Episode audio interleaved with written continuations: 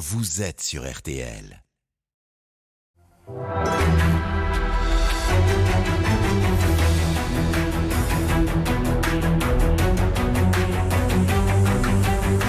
Le grand jury RTL Le Figaro LCI, Olivier Bost.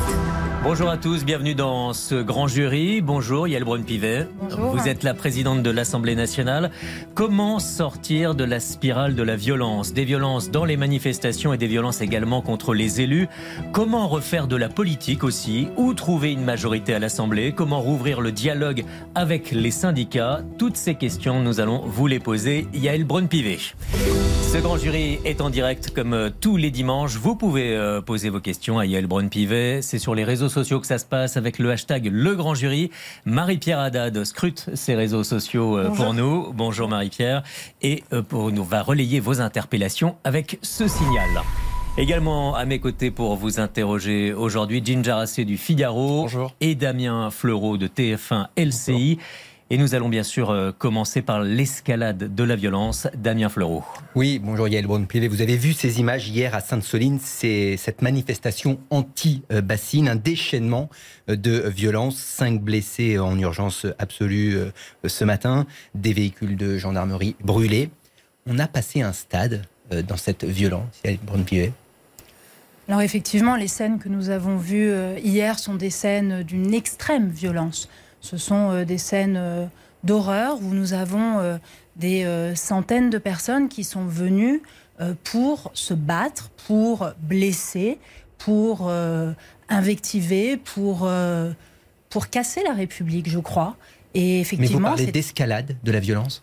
Mais vous savez, le problème, c'est que dans les manifestations, il y a, et on le voit depuis des années, des individus extérieurs aux manifestations, qui ne sont pas euh, des euh, gens qui euh, veulent manifester paisiblement. Ce sont des individus, des ultras, des black blocs, qui viennent parfois d'Europe entière, qui se donnent le mot pour venir faire de la guérilla, pour s'attaquer à nos institutions, pour s'attaquer à nos forces de l'ordre, et d'une façon, d'une brutalité abominable. On a vu les armes qu'ils utilisent euh, des pavés avec des pointes. Il y a euh, euh, des et on, voit aujourd'hui qu'il y a des gendarmes qui sont hospitalisés et je crois qu'il faut que nous ayons tous collectivement une pensée pour eux parce que nos forces de l'ordre aujourd'hui sont des remparts. Ce sont les remparts pour protéger nos libertés publiques et ce sont les remparts de la République qui est attaquée par ce type d'individus. Qu'est-ce que vous voulez dire par la République qui est attaquée? Eh bien, on le voit aujourd'hui, il y a euh, là euh, euh, un lieu qui est attaqué avec, et, et nos forces de l'ordre qui sont attaquées, alors que sur ce processus-là, il y a eu une concertation, que cette manifestation était interdite par la préfecture, et donc ces personnes-là, dont des élus, bravent l'interdiction de la préfecture et viennent à nouveau pour mener une bataille rangée. Et par ailleurs, ces individus s'attaque à des hôtels de ville. On a vu euh, tous les images de la porte de l'hôtel de ville de Bordeaux, mais il également, s'attaque également à des commissariats, il s'attaque euh, à des préfectures. Donc finalement, à tous les lieux qui symbolisent l'ordre, l'institution et donc notre République. Une première interpellation sur les réseaux sociaux avec le hashtag Le Grand Jury, Marie-Pierre Haddad. Oui, on voit beaucoup de députés, euh, d'élus de l'opposition qui ont tweeté et qui étaient présents euh, justement à Sainte-Soline. Euh, vous les avez évoqués et ils racontent tout ce qui se passe là-bas. Est-ce que ça vous gêne que des élus soient sur place? Alors, Ce qui me gêne, c'est que des élus participent à des manifestations qui sont interdites. Cette manifestation à Sainte-Soline avait fait l'objet d'un arrêté préfectoral d'interdiction compte tenu du contexte, du contexte passé et du contexte présent. Et cela me gêne, oui, que des élus, quels qu'ils soient, bravent la loi, l'enfreignent et se mettent en contradiction avec le mandat qui est le leur et qui en plus, moi ce qui me gêne doublement, c'est qu'ils exhibent de leur qualité d'élu comme si parce qu'on était élu, on était au-dessus des lois. on n'est pas au-dessus des lois. S'ils bravent la loi, comme vous le dites, est-ce qu'ils doivent être sanctionnés? Bien, ils doivent être euh, sanctionnés dans le cadre de la loi Et donc, ce sont des sanctions pénales qui sont prévues, une contravention dite de quatrième classe. Donc ça, c'est l'autorité judiciaire qui doit se prononcer. Loin de moi l'idée d'interférer. Mais en tout cas, je crois que chacun doit s'interroger aujourd'hui, lorsque nous sommes élus, la moindre des choses, c'est de respecter les lois de la République. Je vois bien, moi, à l'Assemblée, que certains élus s'affranchissent du respect élémentaire dû à l'institution, dû à notre règlement. Ça n'est pas ça qu'on attend euh, d'un élu lorsque l'on est en République. Mais il y avait eu des, euh, sanctions prises contre un député de la France Insoumise parce que dans une manifestation, il avait euh, recouvert un ballon avec la tête d'Olivier Dussopt. C'était un geste menaçant. Est-ce que là, la présence de ces députés dans ces manifestations peut appeler à une réaction de la part de l'Assemblée nationale? Alors, je vais être très précise parce qu'il faut que vos auditeurs comprennent bien. Moi, en tant que présidente de l'Assemblée nationale, je n'ai pas euh, de pouvoir de sanction à l'égard euh, des parlementaires concernant les agissements qu'ils peuvent avoir en dehors de l'Assemblée nationale et en dehors de l'hémicycle. C'est bien normal, on le comprend. Maintenant, le fait que, que, vous rappelez avait en fait empêché l'Assemblée de continuer à délibérer, puisque le député qui avait fait ce tweet et en arborant une écharpe d'élu et en mettant le pied sur la tête d'un ballon à l'effigie du ministre du Travail Olivier Dussopt avait voulu prendre la parole dans l'hémicycle suite à ce fait et l'hémicycle entier s'était ému et avait été scandalisé par cette photo et lui avait demandé deux choses. De s'excuser envers le ministre, mais surtout envers l'institution, et de retirer son tweet. Ce qu'il n'a jamais voulu faire. Et les députés, dans leur ensemble, ont refusé de continuer à délibérer tant que cela ne serait pas fait. Et c'est cela que nous avons sanctionné. Le fait que son attitude à l'extérieur de l'Assemblée avait une répercussion à l'intérieur de l'Assemblée. présent bah, sauf si ça a des répercussions à l'intérieur de l'Assemblée, ce que je ne sais pas. Yael euh, après ce week-end de tension, il y a une nouvelle euh, journée de manifestation prévue euh, mardi contre la réforme des retraites. Ce sera la dixième journée d'action. Le préfet de police de Paris, Laurent Nunez, dit s'attendre à une manifestation déjà difficile euh, à gérer. Donc on, craint l'escalade de la violence et peut-être un, drame. Euh, est-ce que euh, devant cette situation, vous appelez les syndicats peut-être à mettre en pause leur mouvement d'action contre la réforme des retraites? Les syndicats, jusqu'à présent, ont été exemplaires dans la gestion de leur mobilisation et des mobilisations de leurs adhérents. Nous avons vu des cortèges qui se sont très bien déroulés, mais qui, et euh, euh, ce sont les mêmes types d'individus, sont parfois euh, noyautés par des individus ultra-violents. Et donc, moi, je crois qu'il faut que l'on réussisse à permettre aux syndicats de continuer à manifester. Et c'est ça le rôle premier des forces de l'ordre. Permettre à la liberté de manifester, de s'exprimer, permettre la liberté d'expression dans notre pays.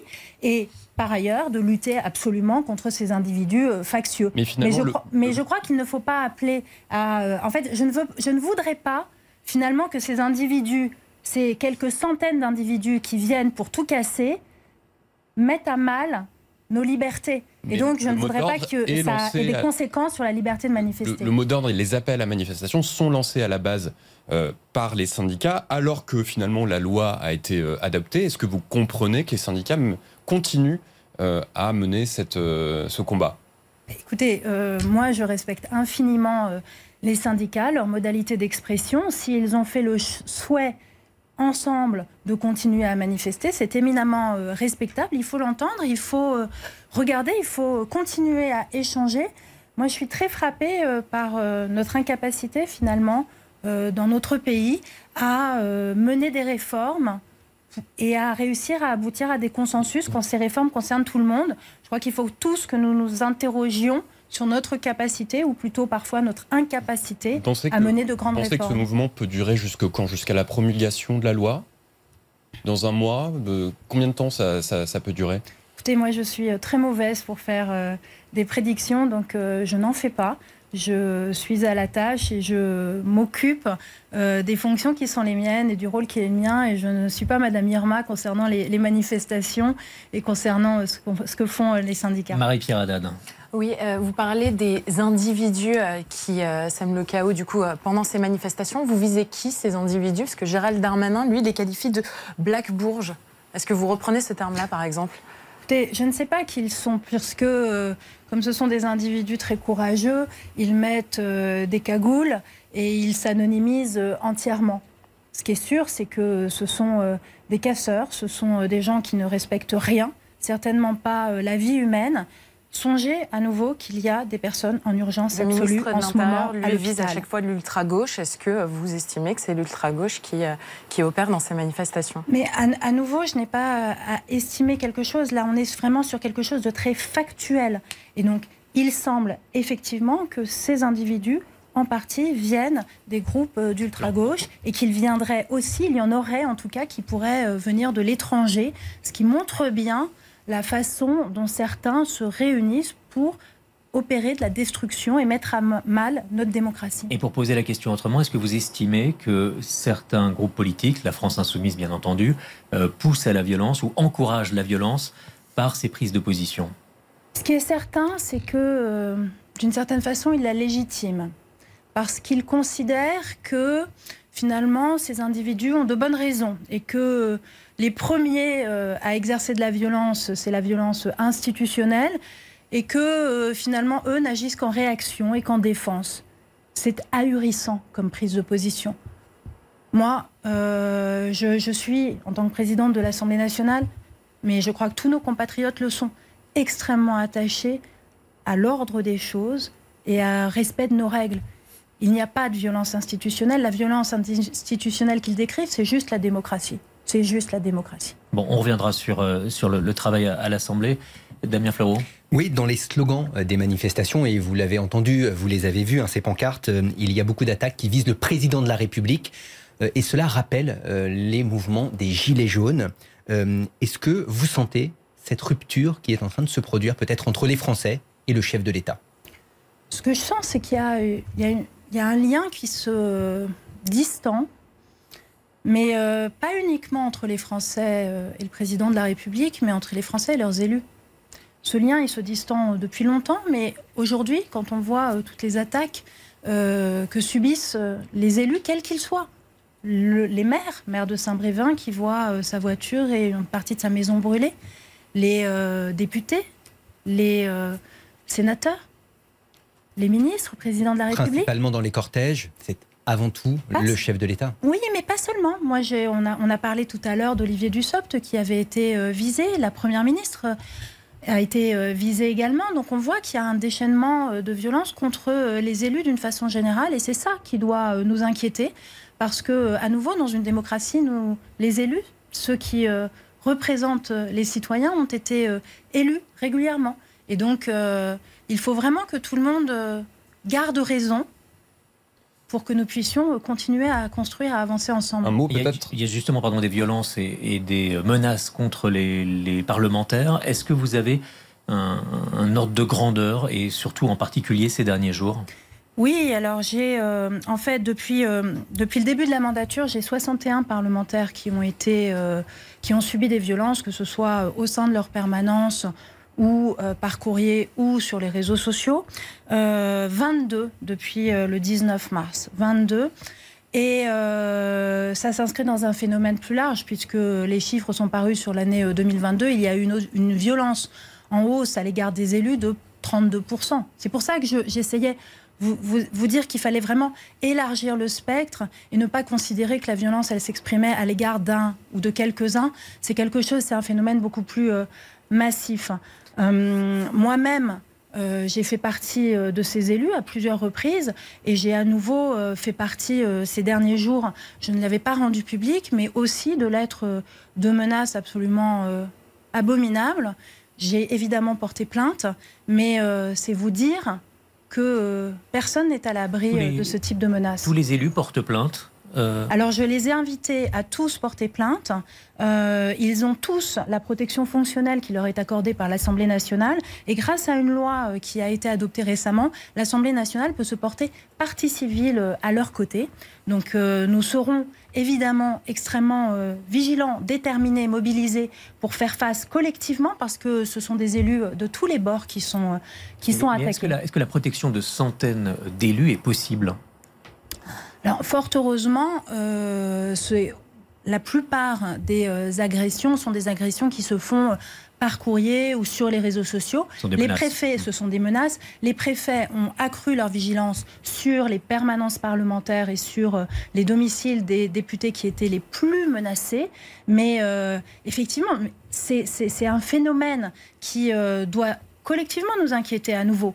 Et c'est pour ça que moi, je, je ne comprends pas, je ne comprends pas que certains élus ne condamnent pas sans réserve, sans réserve, les agressions euh, que nous pouvons subir. Pour, pour, le coup, il y a une, menace qui a été plutôt condamnée assez largement, c'est celle contre euh, Aurore Berger, la présidente des députés Renaissance. Elle a reçu une lettre qui menace son enfant de 4 mois. Mhm. Euh, quelle, est, quelle, a été votre réaction lorsque vous avez appris cela? Et puis, est-ce que vous avez demandé un renforcement de la, de la protection d'Aurore Berger? Ma réaction, j'ai été, j'ai été très choquée. Et j'ai été d'autant plus choquée que euh, j'avais, parce que j'ai regardé la lettre qu'Aurore avait reçue, euh, j'avais reçu le même type de lettre, semble-t-il, du même individu euh, quelques jours auparavant. Donc je me suis dit que cet individu était un récidiviste c'est la même de ce type de courrier. Je vous la montre, c'est effectivement la même écriture. Et vous voyez, ça commence très aimablement par Salut la grosse truie juive. 5 bâtards youpins, tu nous files du boulot. On n'a plus de zyklon, hélas, mais des barres de fer pour éliminer cette saloperie de Youd. 5. Quel plaisir de les éradiquer. Et puis toi, sale, grosse, et puis ça fait. J'ai deux pages comme ça. Pour vous, c'est important aujourd'hui de dire précisément et de montrer euh, ce, que, vous subissez?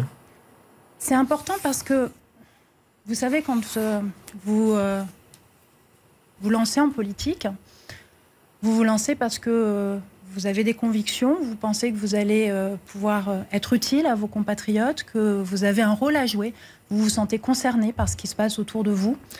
Et l'engagement politique, pour moi, c'est le plus bel engagement qui soit, quelle que soit la couleur politique à laquelle on appartient.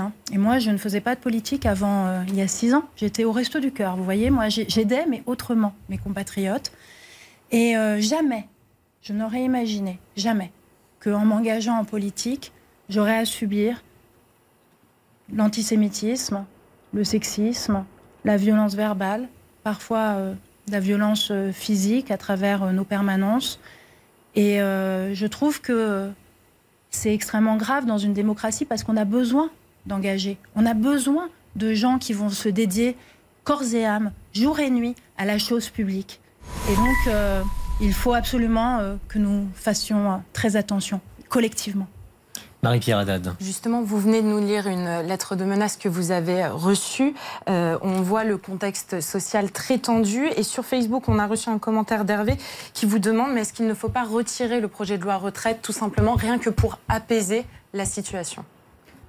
Vous savez, moi, je, je crois, euh, puisque je crois, je suis convaincue que lorsque cela tangue dans un pays lorsque euh, il y a euh, voilà, des, des, des, des mouvements euh, très forts, il faut impérativement que nos institutions tiennent et, que, et, revenir à leur, finalement, à, leur pureté. C'est pas forcément là, ça va au-delà de tanguer la situation? Mais en fait, le texte a été, a été adopté au Parlement. Il est maintenant déféré, donc il est devant le Conseil constitutionnel. Il y a plusieurs recours. Donc il faut laisser ce, processus euh, se poursuivre. Maintenant, moi, ce que je crois profondément, c'est que euh, ce débat sur les retraites a mis à jour euh, un certain nombre de sujets. Et que ces sujets-là, il ne faut pas les mettre sous le tapis. quels sont-ils?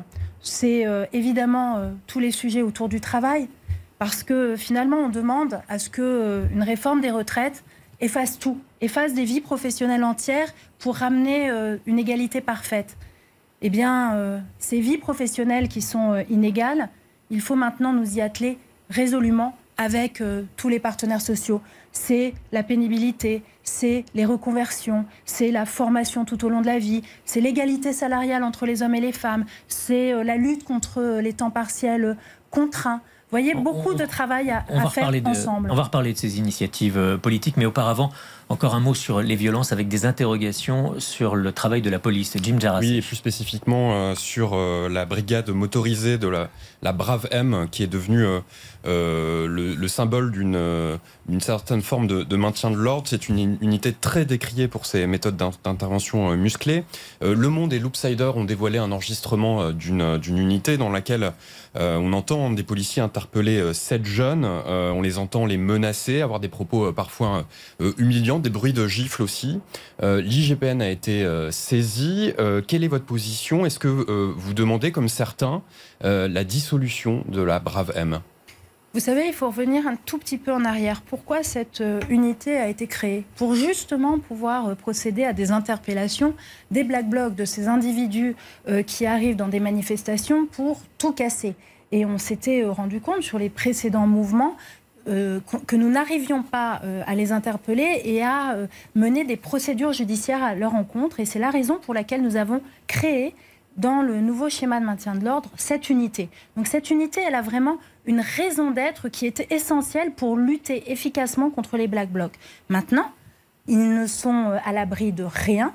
Ils font un travail extrêmement difficile, mais lorsque il y a soit un dérapage, soit un doute sur leur action, évidemment qu'il faut saisir l'IGPN et laisser l'inspection euh, travailler, mais ça ne remet pas en cause l'intégralité de euh, leur action parce que nous avons besoin d'eux pour pouvoir justement faire face à des individus qui sont sans aucune limite sans aucune limite. Marie-Pierre Haddad. Le Conseil de l'Europe s'alarme d'un usage excessif de la force en France.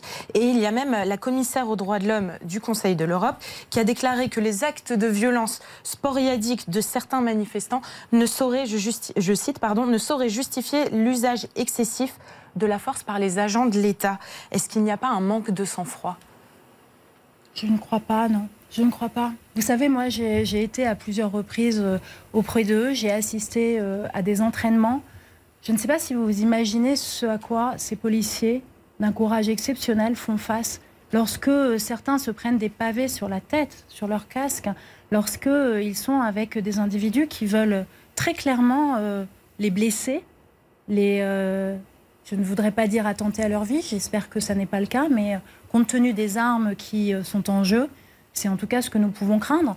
Donc euh, ils utilisent euh, la force euh, nécessaire, proportionnée. Il ne faut pas évidemment que celle-ci soit excessive. Et à chaque fois, et à chaque fois qu'il peut y avoir un doute, il faut que les citoyens saisissent l'IGPN et l'IGGN pour que les enquêtes puissent être menées. Elles sont menées en toute impartialité. C'est ça un état de droit. Pour un sujet plus léger, euh, la visite de Charles III, donc du roi Charles III, a donc été euh, annulée pour, euh, pour la semaine prochaine.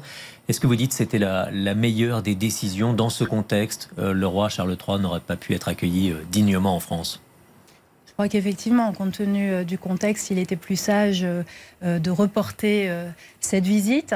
Je devais le recevoir au Sénat en compagnie de Gérard Larcher, mais je crois qu'effectivement, c'est une décision très sage qui a été prise et que le roi, j'imagine. Est-ce qu'il est vrai que vous avez déconseillé avec Gérard Larcher à Emmanuel Macron, lors de votre déjeuner mardi, de recevoir Charles III Est-ce que vous avez dit au président il faut, il faut annuler ce voyage?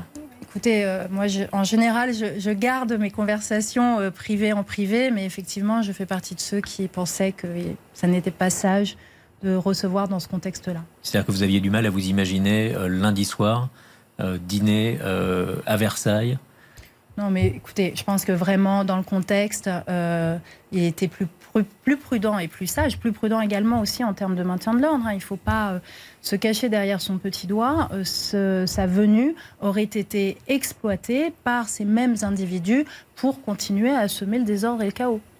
Est-ce que ça complique pour Emmanuel Macron euh, le fait de pouvoir sortir de, de l'Élysée? Est-ce que vous souhaitez qu'il revienne au contact des Français? Ou est-ce qu'aujourd'hui, ça n'est pas possible? À nouveau, moi, je, ne parlerai pas à sa place. Moi, je pense en tout cas qu'il faut inlassablement aller euh, sur le terrain.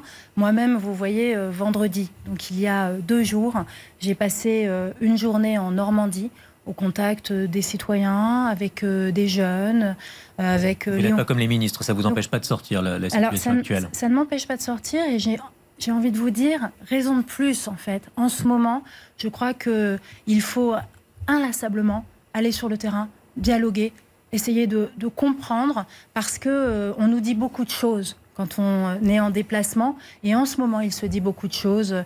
Je crois comprendre qu'on en parlera plus tard dans l'émission. Damien Floro. Oui, une dernière question sur, sur cette visite euh, reportée du, du roi Charles III. Vous n'avez pas la date? D'ailleurs euh, la nouvelle date. Non. Éric Ciotti parle de honte pour notre pays. Euh, c'est vrai que cela pose la question de notre incapacité à, pouvoir organiser ce, type de, de, manifestation, d'événement, euh, d'accueillir une personnalité de tout premier rang en toute sécurité. Ce n'est pas un aveu d'échec quand même? Pas du tout. Je pense que c'est très exagéré. On a un contexte que, que je vois surtout comme étant un contexte où nous devons être tous concentrés sur la résolution de la difficulté que nous avons euh, aujourd'hui. Nous devons absolument mettre toute notre énergie pour réussir à reprendre le dialogue avec les syndicats, pour pouvoir euh, calmer la situation, l'apaiser. Et euh, moi, c'est pour cette raison que je pensais que cette visite pouvait être reportée parce que je pense que c'était tout simplement pas le bon moment et pas le moment opportun vous savez, c'est pas plus grave que ça. Hein. C'est pas plus grave que ça. Mais ça pose une question. Euh, quelle est la, porte de sortie avec les syndicats? Parce que finalement, toutes ces mobilisations qu'on a pu voir, toutes ces manifestations, aujourd'hui n'ont débouché que sur une chose, c'est que le roi Charles III ne viendra pas en France. Qu'est-ce qui peut être la, porte de sortie? Moi, je ne suis pas d'accord avec, euh, avec ça. Euh, la mobilisation, les manifestations ont amené le gouvernement et le Parlement à faire évoluer le texte concernant les retraites on ne peut pas dire que. Euh, Visiblement pas suffisamment. Alors, que ce soit pas suffisant pour les syndicats et pour les manifestants, évidemment, je l'entends. Mais on ne peut pas dire que euh, le gouvernement et le Parlement ont été sourds. Ça n'est pas vrai. Le texte, euh, dans le projet présidentiel, le départ à la retraite était fixé à 65 ans. C'était écrit dans le programme du président, c'était écrit dans mon programme en tant que député lorsque je me suis présentée aux législatives.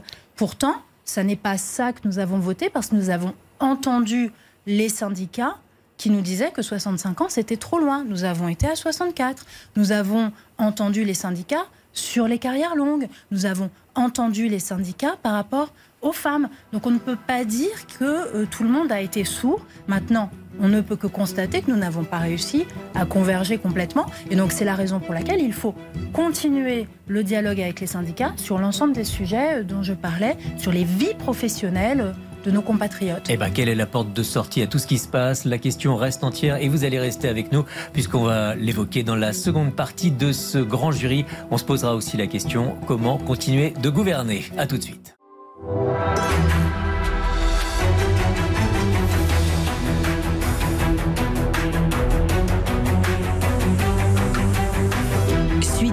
Jury RTL Le Figaro LCI. Olivier Bost. Yael Braun-Pivet, la présidente de l'Assemblée nationale, est notre invitée. Comment sortir de la crise sociale et de la crise politique? Nous allons en parler dans cette seconde partie du grand jury avec euh, Jim Jarassé. Oui, Emmanuel Macron euh, se dit à la disposition euh, de l'intersyndicale pour parler du travail, du jour professionnel, de fin de carrière. Les syndicats répondent, eux, qui veulent avant tout parler des, des modalités de la réforme des retraites. Du coup, on a un peu du mal à voir comment bah, finalement cette impasse peut être euh, surmonter, la situation peut être débloquée. Quel est votre sentiment?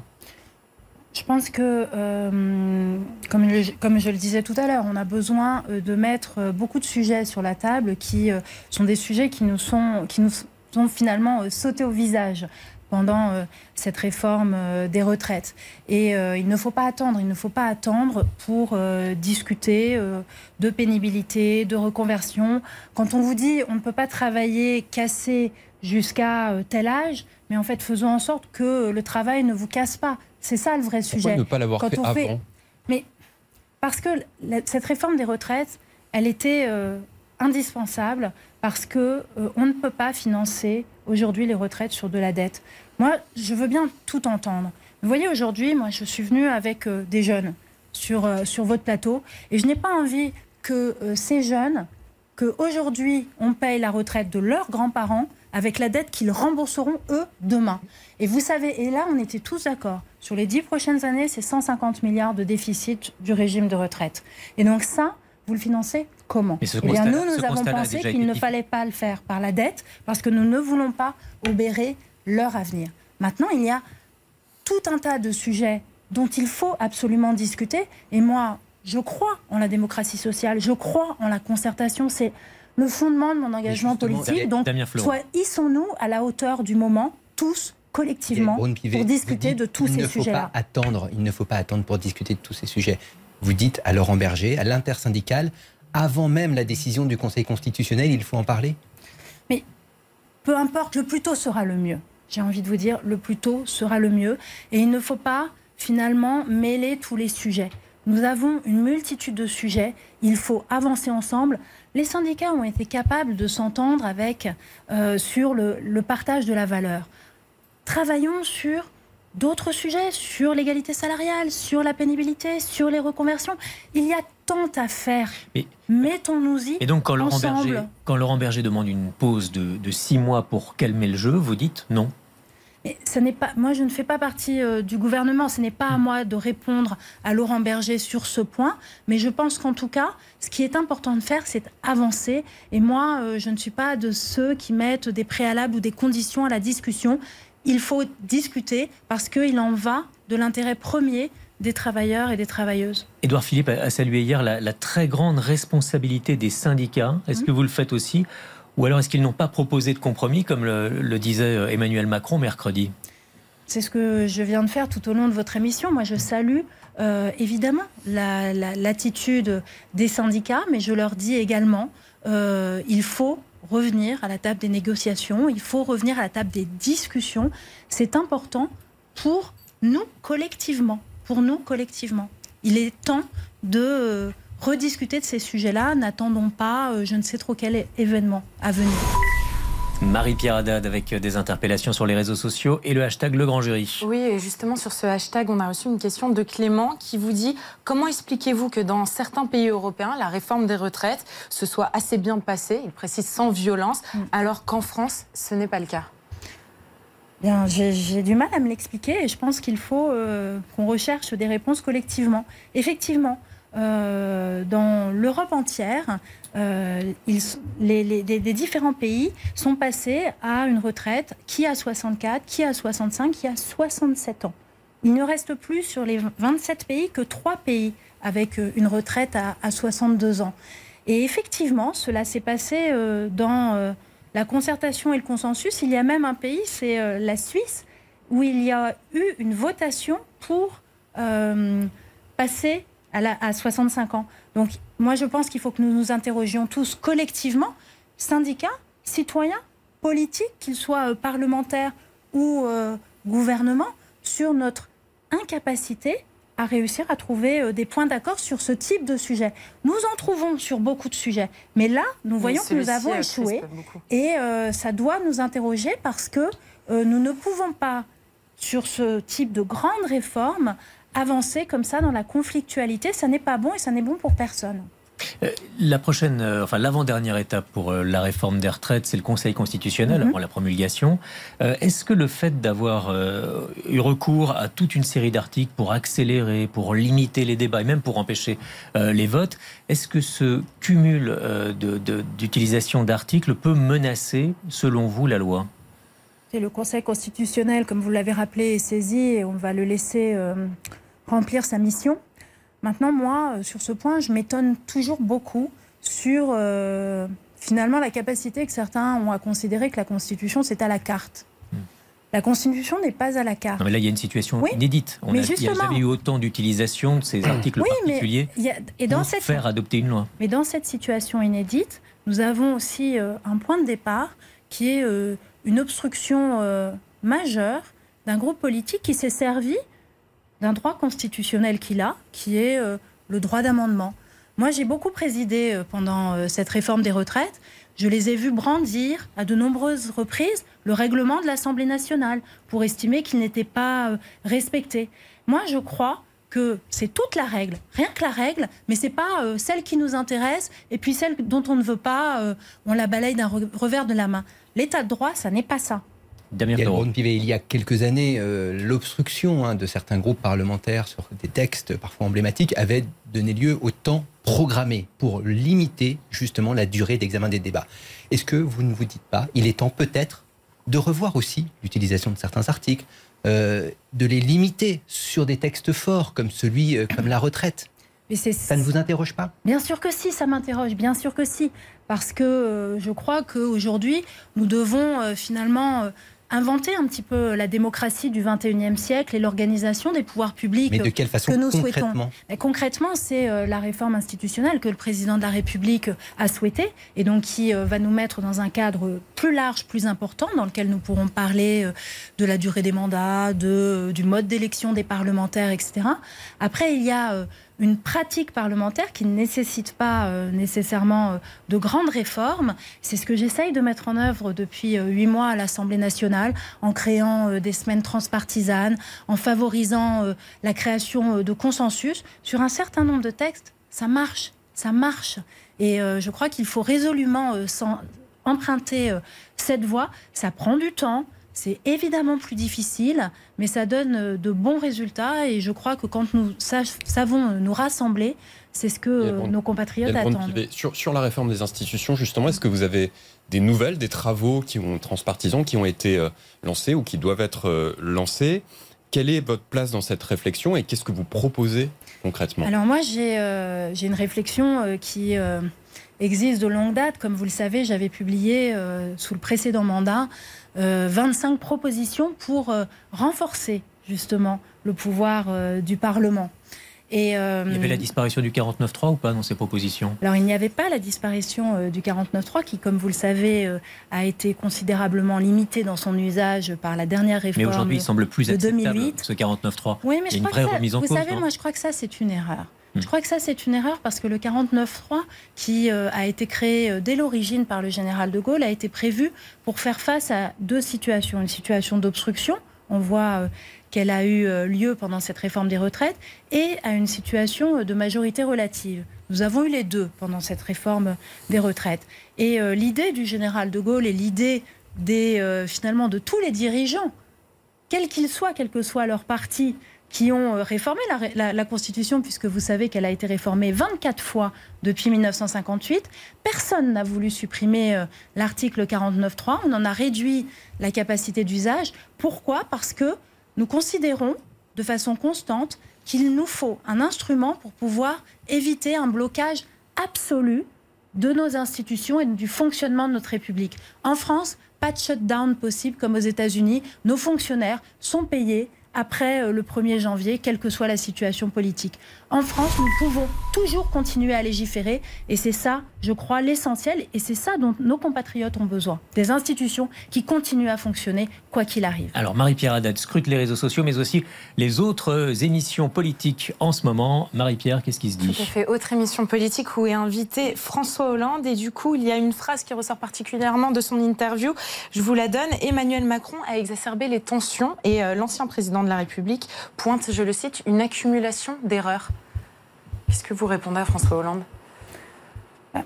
C'est toujours facile de trouver euh, et de désigner euh, un coupable. Et euh, moi, je crois, et je prends ma part de responsabilité en tant que présidente de l'Assemblée nationale, que, euh, et c'est ce que je vous disais tout à l'heure, c'est un échec collectif. C'est un échec Et collectif. dans ce cas précis, que François ce Hollande soit, désigne des coupables. Ben, je, je crois qu'il ne faut pas pointer tel ou tel. C'est trop facile et ça n'avance pas à grand-chose. Moi, je prends ma part. Je pense que chacun euh, doit prendre sa part. Nous savons que la réforme des retraites est une réforme difficile à conduire. Nous le savons. Nous n'avons pas réussi euh, à convaincre, nous n'avons pas réussi à créer euh, un consensus large. Mais moi, je suis convaincue que nous devions faire cette réforme et qu'il s'agissait d'un acte de responsabilité et également euh, un acte qui nous permettait euh, de remplir euh, la promesse qui avait été la nôtre vis-à-vis de nos compatriotes lorsque nous avons été élus. Moi, la première, cela figurait dans mon programme en tant que parlementaire. Et la séquence n'est pas finie, on l'a bien compris, mais sincèrement, si c'était à refaire, vous referiez cette réforme de la même manière, avec les mêmes arguments, euh, la même stratégie, les mêmes choix techniques aussi à l'Assemblée? De toute évidence, euh, comme nous n'avons pas réussi à, à avoir ce, consensus politique, il aurait fallu faire euh, probablement différemment. Maintenant, moi, je ne suis pas de celle qui réécrit l'histoire. Je pense qu'il faut regarder de l'avant, il faut que nous avancions et D'où euh, l'ensemble des propositions que je faisais euh, concernant le dialogue euh, autour du travail. Alors justement, pour regarder vers l'avant, comment continuer à gouverner C'est quand même l'une des questions en ce moment. voici ce qu'a demandé Emmanuel Macron mercredi sur TF1 à sa première ministre Elisabeth Borne. On va l'écouter. Que je lui ai demandé, sur la base de ce que je viens de vous dire, et aussi du cap, des priorités, on y reviendra je pense dans le cours de notre discussion, de bâtir un programme législatif et un programme de gouvernement en lien avec le président de l'Assemblée et la, la présidente de l'Assemblée nationale et le président du Sénat. Et dans ce contexte-là, le mandat que je lui ai donné, c'est de continuer à élargir cette majorité autant qu'elle le pourra. Et donc je souhaite que la Première ministre puisse bâtir justement cet élargissement de la majorité dans les semaines à venir et j'espère qu'elle y parviendra. J'espère qu'elle y parviendra, ce sont les mots d'Emmanuel Macron. Est-ce une mission impossible pour Elisabeth Borne? C'est une mission difficile. C'est une mission euh, difficile. Euh, il y a effectivement deux voies. Il y a euh, le programme de travail et les, réformes que son gouvernement et que le Parlement pensent nécessaires. Donc il y a les questions du travail, il y a les questions la jeunesse, moi je suis très frappée parce qu'on voit beaucoup de jeunes dans les manifestations et euh, on ne répond pas à tous euh, leurs questionnements, à toutes leurs interrogations, à leurs aspirations. Donc moi je suis convaincue qu'il faut traiter cette question de la jeunesse de toute urgence. Et puis après il y a un, avec un message envoyé au ministre de l'Éducation nationale que vous faites ce matin? Alors à nouveau, moi, c'est collectif. Je donne, je donne de leçons à personne. Ciblé. Alors, c'est l'éducation nationale, mais c'est l'enseignement supérieur, c'est nos jeunes. Vous savez, à chaque fois que je me déplace, je fais des rencontres avec des jeunes dans des lycées pro, dans des euh, qui font des des, des, euh, CAP, qui euh, qui font qui sont en, à la fac, en en études supérieures, et je vois que ils ont du mal et il faudrait être aveugle pour ne pas voir qu'ils ont euh, du mal aujourd'hui euh, à se projeter dans l'avenir, qu'ils ont du mal euh, à financer leurs études. On voit bien les, fils devant les, banques alimentaires, ces images-là. Pour nous, moi je suis mère de famille, elles sont insupportables. On a fait beaucoup, mais il faut évidemment faire mieux. Mais il faut construire avec eux. Il faut construire avec eux. Moi j'organise mercredi ce mercredi à l'Assemblée nationale une assemblée des idées spéciale jeunes où ils auront la parole.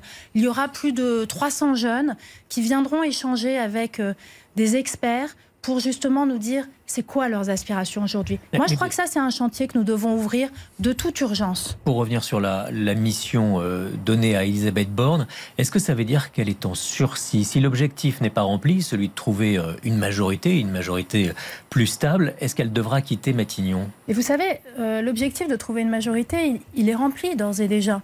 Bah, depuis majorité relative. Alors oui, depuis, depuis, je vous vois, je vous vois sourire, ah mais moi. Je suis à la tête d'une Assemblée nationale qui, sur chaque texte, trouve une majorité. Cette semaine, nous Ça avons pas trouvé. Le sur le texte des retraites. Il y a trois textes pour lesquels nous n'avons pas trouvé de majorité. Le texte, le budget, le texte budgétaire sur la sécurité sociale et le texte des retraites. En attendant, nous en avons adopté de façon définitive 22. 22 textes.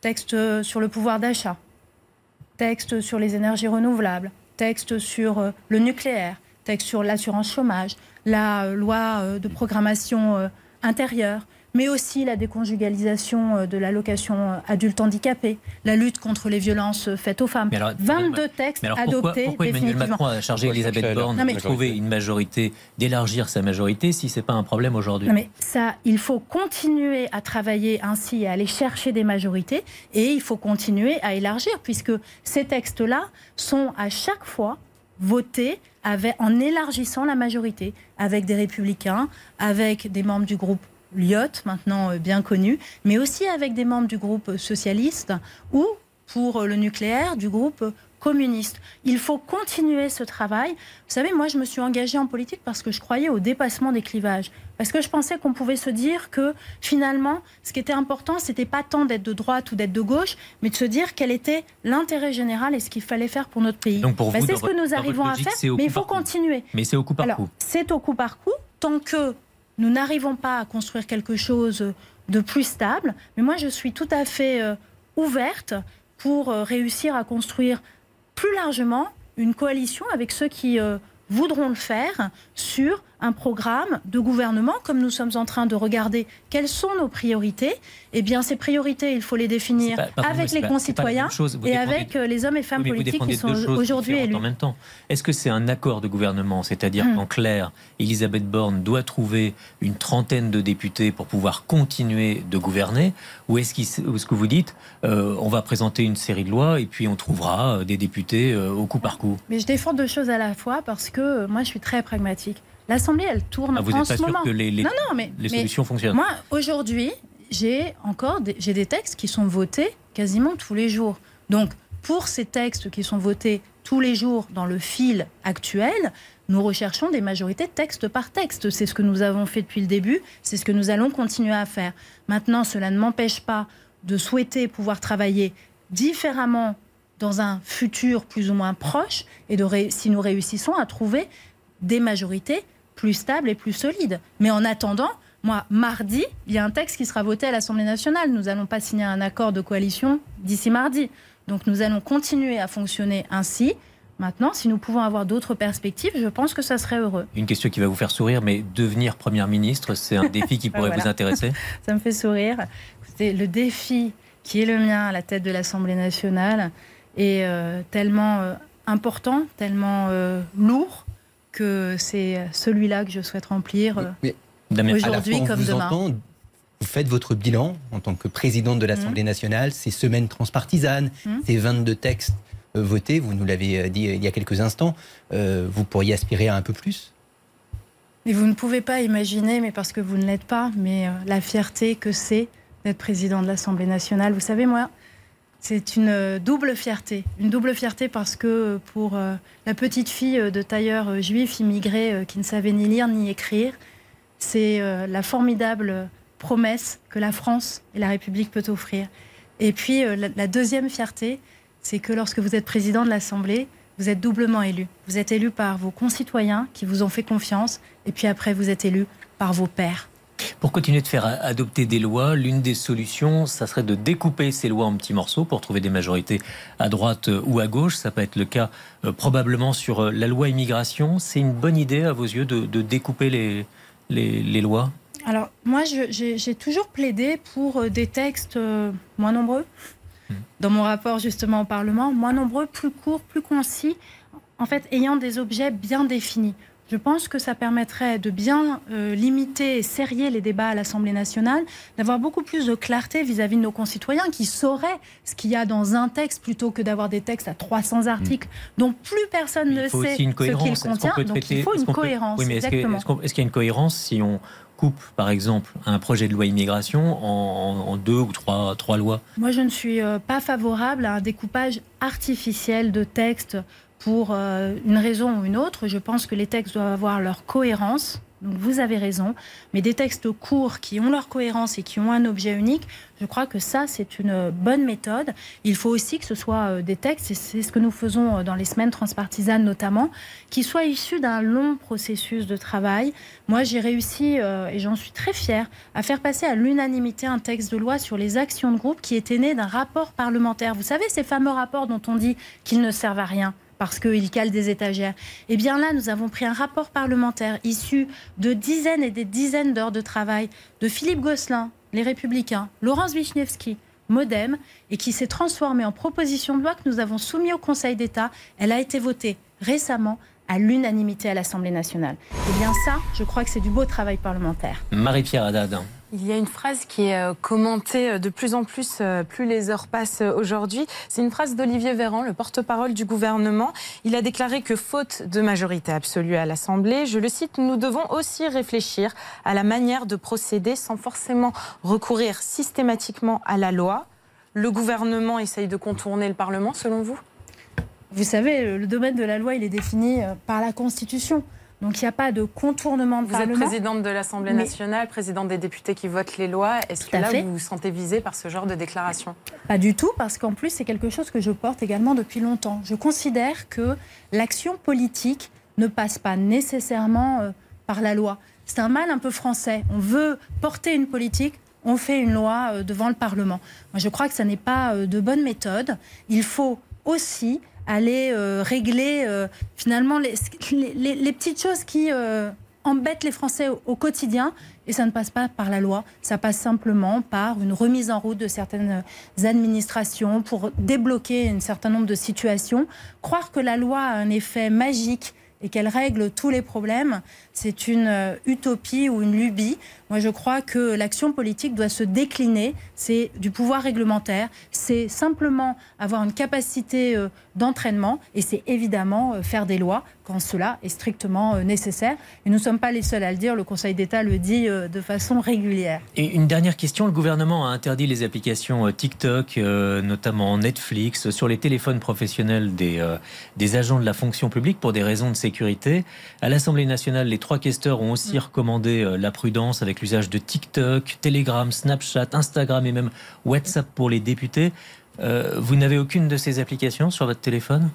Alors j'en ai euh, quelques-unes, certainement pas TikTok, mais en tout cas, effectivement, il faut être extrêmement vigilant sur, sur ces plans. nous organisons régulièrement des formations à l'Assemblée nationale pour que les parlementaires aient conscience aussi qu'au-delà de l'utilisation de ces applications, euh, ils sont une cible. Ils sont une cible pour euh, des services de renseignement étrangers. À Telegram, à WhatsApp, parce que c'est ça ce, qui est, ce, qui est, recommandé aujourd'hui. Alors nous, euh, il faut mesurer ces usages en fait. Et il faut bien les différencier lorsqu'il y a des choses qui doivent être transmises de façon confidentiel. Nous avons euh, des dispositifs à l'Assemblée nationale qui le permettent sans passer par ces applications-là. Vous, vous, le direz euh, mercredi à votre assemblée de, jeunes, supprimons TikTok des, téléphones. Euh, objectivement et, très sérieusement, c'est la première porte d'entrée TikTok pour s'informer, pour se divertir aussi, mais mm. pour les jeunes. Ah, pour les jeunes, bah, écoutez, on, les écoutera et c'est l'objectif mercredi d'écouter les jeunes. Moi, je vois que TikTok, effectivement, euh, est une application qui est extrêmement utilisée euh, par nos jeunes qui passent peut-être un peu parfois euh, trop de temps à, scroller comme ça de façon machinale. En tout cas, il faut être très vigilant parce que j'observe que les contenus TikTok auxquels nos jeunes ont accès aujourd'hui ne sont pas les mêmes que les contenus TikTok auxquels ont accès les, les jeunes chinois. Ça doit nous interroger. Merci beaucoup Yael Braun-Pivet pour ce grand jury. Bon dimanche à tous, à la semaine prochaine.